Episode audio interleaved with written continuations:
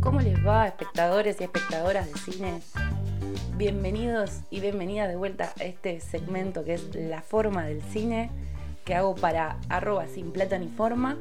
Y esta vez me tocó estar sola como así empezó esta propuesta y estoy muy contenta también. Le mando un beso enorme a mi compañera, mi colega, mi colaboradora eh, Vandela y Series, a Lucía.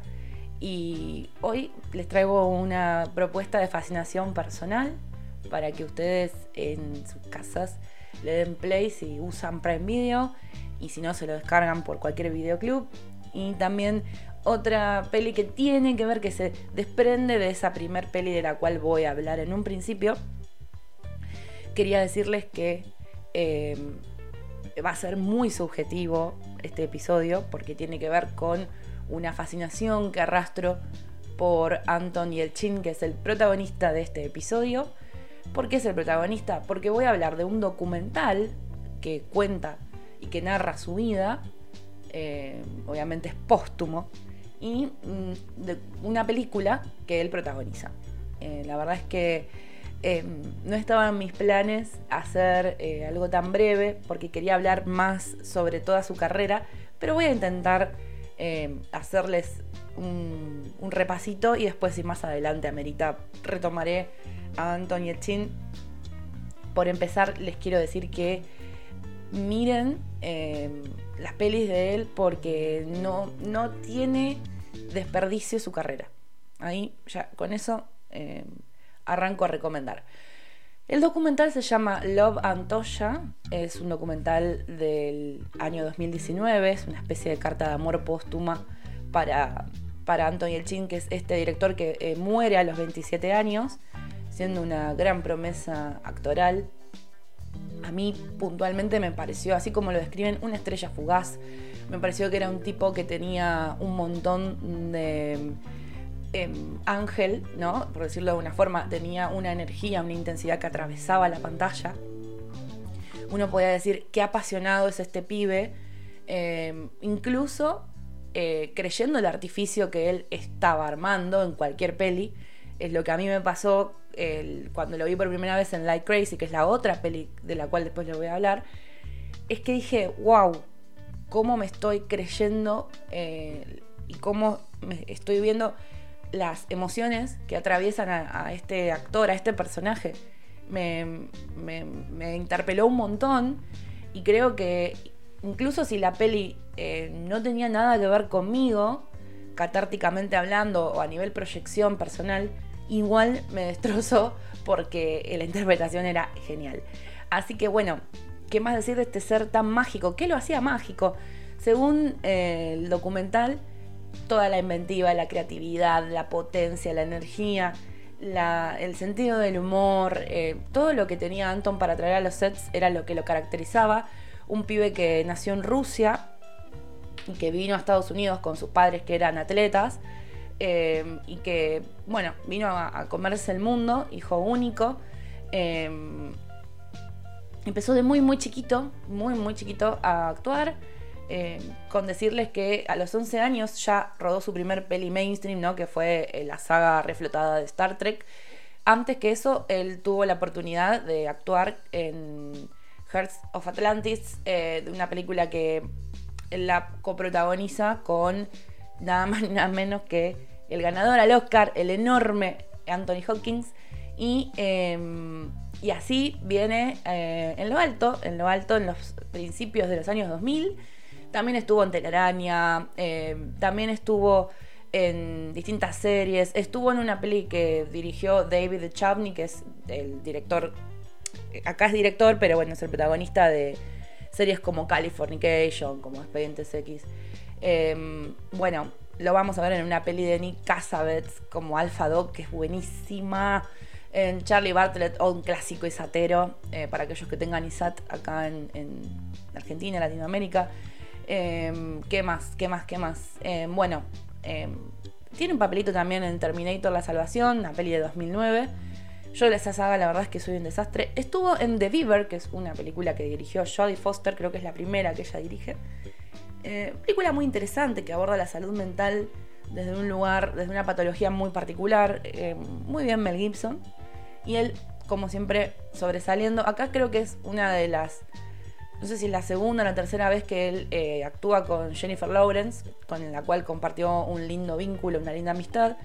Y eh, viene Like Crazy después, que es la que de Drake Doremus, que es el, es el productor de este documental del cual les estoy hablando.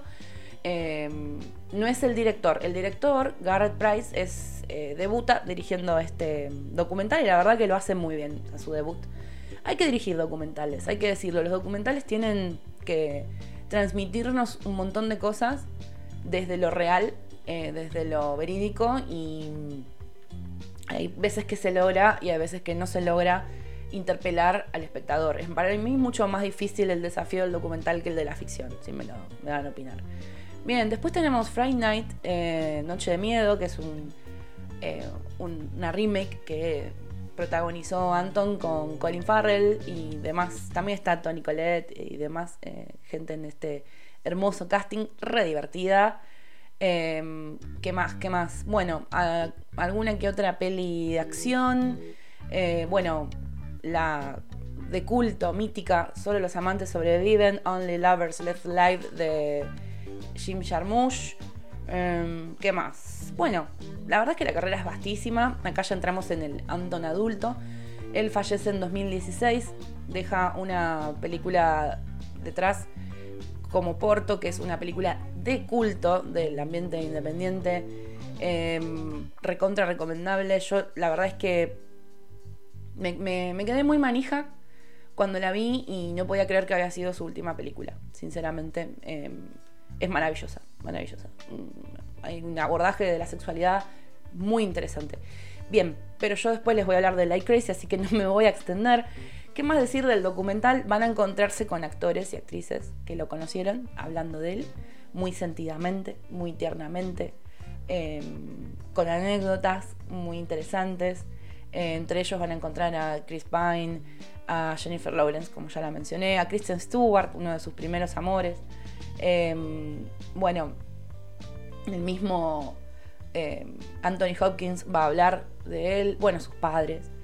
Y yo no quiero extenderme demasiado, pero él tuvo una muerte bastante, em, por decirlo de alguna manera, si uno le habla al universo, injusta, ¿no?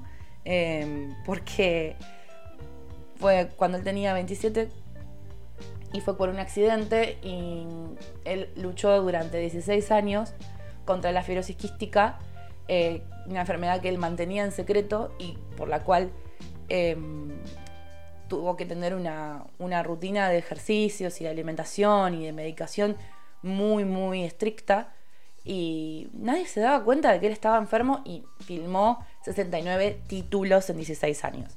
Así que bueno, este es mi homenaje a Anthony El Chin este pibe con esos ojos tan particulares, tan, tan expresivos, con esa pasión por Taxi Driver, con ese proyecto que quedó colgado en el éter y que ojalá, algún día alguien lo agarre y lo, lleve a la luz.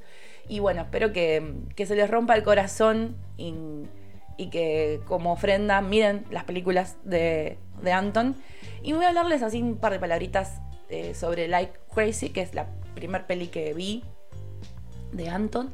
Es una película del año 2011, yo la vi en el 2012 en DVD, así que no sé si la van a encontrar en alguna plataforma. Em, estuvo un tiempo en Prime, pero ahora no sé. Discúlpenme por no chequear.